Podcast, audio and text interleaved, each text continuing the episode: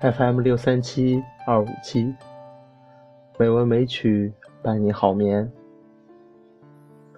亲爱的朋友们，大家晚上好，我是主播小黄。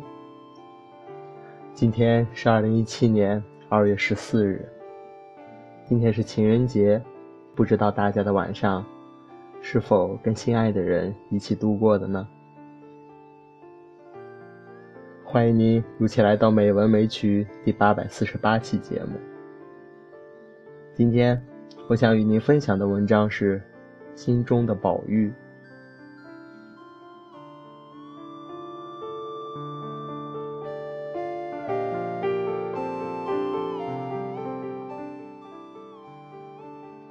一位想要学习玉石鉴定的青年，不远千里的去找一个老的玉石家。学习玉的鉴定。当他见到老师傅，说明了自己学玉的志向，希望有一天能够像老师傅一样，成为玉石的专家。老师傅随手拿一块玉给他，叫他捏紧，然后开始给他讲中国历史，从三皇五帝、夏商周开始讲。却一句也没有提到玉。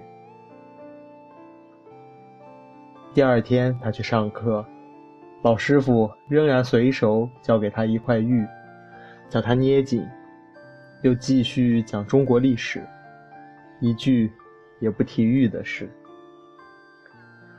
就这样，老师每天都叫他捏紧一块玉，光是中国历史就讲了几个星期。接着，老师向年轻人讲风土人情、哲学思想，甚至生命情操。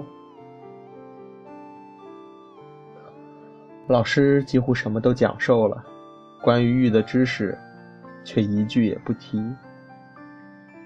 而且每天都叫那个青年捏一块玉听课。经过了几个月，青年开始着急了。因为他想学的是玉，却学了一大堆毫无用处的东西。有一天，他终于鼓起勇气向老师表明，请老师开始讲玉的学问，不要再教那些没有用的东西。他走进老师的房间，老师仍然像往常一样，交给他一块玉，叫他捏紧。正要开始谈天的时候，青年大叫起来：“老师，你给我的这一块不是玉。”老师开心的笑了起来：“你现在可以开始学玉了。”这是一个收藏玉的朋友讲给我听的故事，我很喜欢。一个人不可能什么东西都不懂。而独独懂玉的，因为玉的学问与历史、文化、美学、思想以及人格都有深刻的关系。而这个世界上的学问也不是有用无用分得那么明白的。佛法与人生不也像学着去懂一块玉吗？一个对人生没有深层体验的人，是无法获得真实的收益的。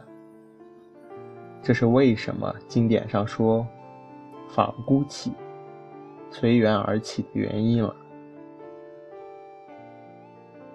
没有深陷于生命的痛苦的人，无法了解解脱的重要；没有深陷于欲望的捆绑的人。不能体会自在的可贵，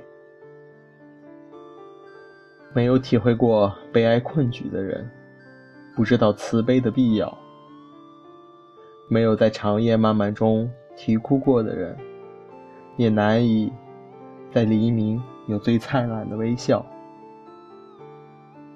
佛法就好像手中的一块玉，如果没有握过许多泛泛的石头，就不能了解手中的玉是多么珍贵了。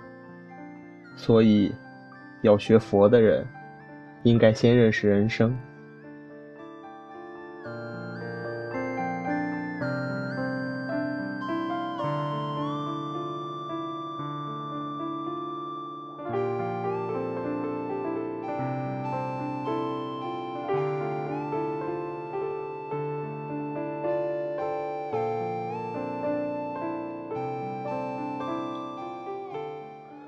今天的配乐是《玉蝶》，希望这优美的音乐能够伴您好眠，也希望在这情人节当中，每个人都能找到自己所爱的人。感谢您的收听，亲爱的朋友们，大家晚安。